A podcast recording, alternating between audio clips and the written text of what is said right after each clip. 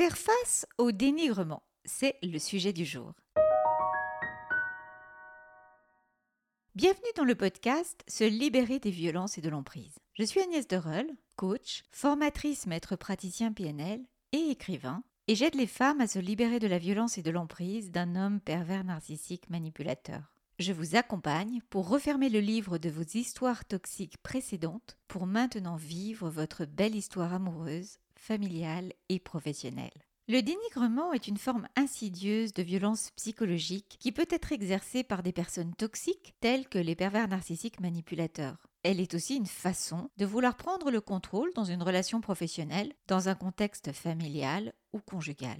Le dénigrement peut également apparaître lorsqu'une personne se sent en rivalité avec vous ou qu'elle est tout simplement jalouse et qu'elle cherche ainsi à diminuer votre valeur afin qu'on lui accorde davantage d'importance. Dans ce podcast, nous allons identifier les différents types de dénigrement, étudier les mécanismes et examiner les stratégies de réaction adaptées. Si vous avez des questions ou envie d'apporter un témoignage, n'hésitez pas à le faire dans les commentaires ou à m'écrire.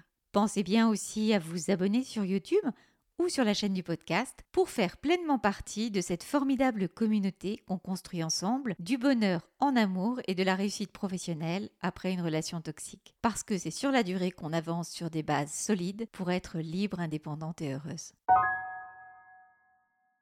Premièrement, on peut dire que le dénigrement peut prendre diverses formes, chacune ayant ses propres implications émotionnelles et sociales. Il peut se manifester directement avec des remarques en face à face ou à travers des messages, des appels téléphoniques, des messages vocaux, des smileys moqueurs. Le dénigrement au travail est également courant, avec des critiques constantes et des tentatives de discréditer vos compétences professionnelles. Le dénigrement peut être public sur les réseaux sociaux, avec des anecdotes ou des commentaires désobligeants. Il peut se manifester lors de repas de famille, de repas professionnels ou même dans des moments entre amis. Enfin, le dénigrement auprès des proches peut être utilisé pour vous isoler de votre réseau de soutien et augmenter encore davantage votre fragilité. Le dénigrement est très fréquent de la part de votre ex-conjoint ou futur ex-conjoint lorsque vous êtes en procédure de séparation ou de divorce ou en procédure devant le juge aux affaires familiales. Dans les conclusions rédigées par l'avocat de la partie adverse, il peut arriver que vous trouviez ce que vous percevez comme des horreurs. Une réalité totalement modifiée des anecdotes sur des faits qui n'ont pas eu lieu ou qui se sont déroulés totalement différemment, une description de vous méprisante et mensongère. Le dénigrement peut même dans ce cas-là se faire de la part de personnes que vous ne connaissez même pas, qui font des attestations ou que vous avez croisées une fois et qui se permettent de porter un jugement sur vous en tant qu'épouse, en tant qu'amie, en tant que mère. C'est une des épreuves que traversent les femmes qui suivent ma formation et mon accompagnement pour réussir à quitter définitivement un homme violent ou un pervers narcissique manipulateur. Mais il est possible de réussir à apprendre à garder votre calme en toutes circonstances, à vous ancrer dans qui vous êtes réellement et dans vos valeurs, et à garder ainsi toutes vos facultés pour contrer objectivement les attaques infondées, défendre vos intérêts et ceux de vos enfants si vous en avez. Deuxième point, en quoi consiste vraiment le dénigrement? Comment se manifeste-t-il? Le dénigrement vise à attaquer votre valeur personnelle en vous qualifiant de manière négative et généraliste, sans aucun élément concret à l'appui. On peut vous traiter de conne, de bon à rien, de boulet, de grosse, de moche, etc. On peut aussi également s'en prendre à des aspects fonctionnels de votre vie, en vous décrivant par exemple comme une mauvaise mère, une mauvaise professionnelle, une personne à histoire, une mauvaise cuisinière, une nulle au lit, etc. L'objectif est de fragiliser la perception que vous avez de vous en détruisant à la fois votre estime de vous, c'est-à-dire la perception que vous avez de votre propre valeur, et votre confiance en vous, c'est-à-dire la croyance en vos capacités et en vos qualités. Ainsi, comment réagir en trois points pour faire face au dénigrement? Premier point, examinez les faits. Est-ce qu'une personne vous reproche des faits précis qui l'ont affecté? Certains reproches peuvent être légitimes si vous avez involontairement blessé quelqu'un. Cependant, les généralités blessantes et injustes visent uniquement à vous dévaloriser. Distinguez ainsi les critiques constructives qui ne sont pas agréables mais peuvent au final vous aider des attaques gratuites et infondées.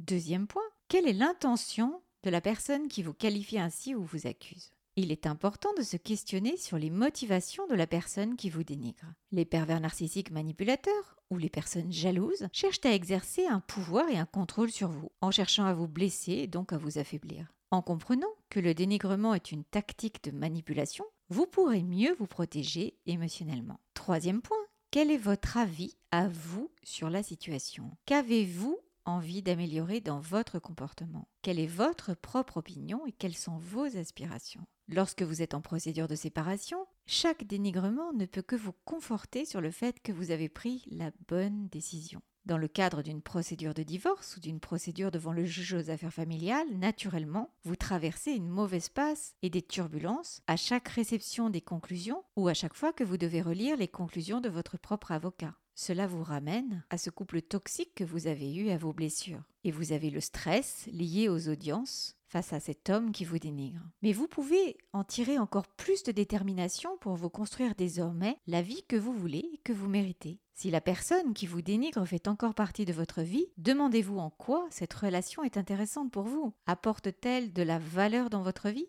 ou au contraire, est-elle un poids et une source de stress inutile avec laquelle vous pouvez rompre pour votre bien-être émotionnel et votre équilibre? Dans tous les cas, la grande question est simple et fondamentale. Que voulez-vous, vous, personnellement, pour votre présent et votre avenir?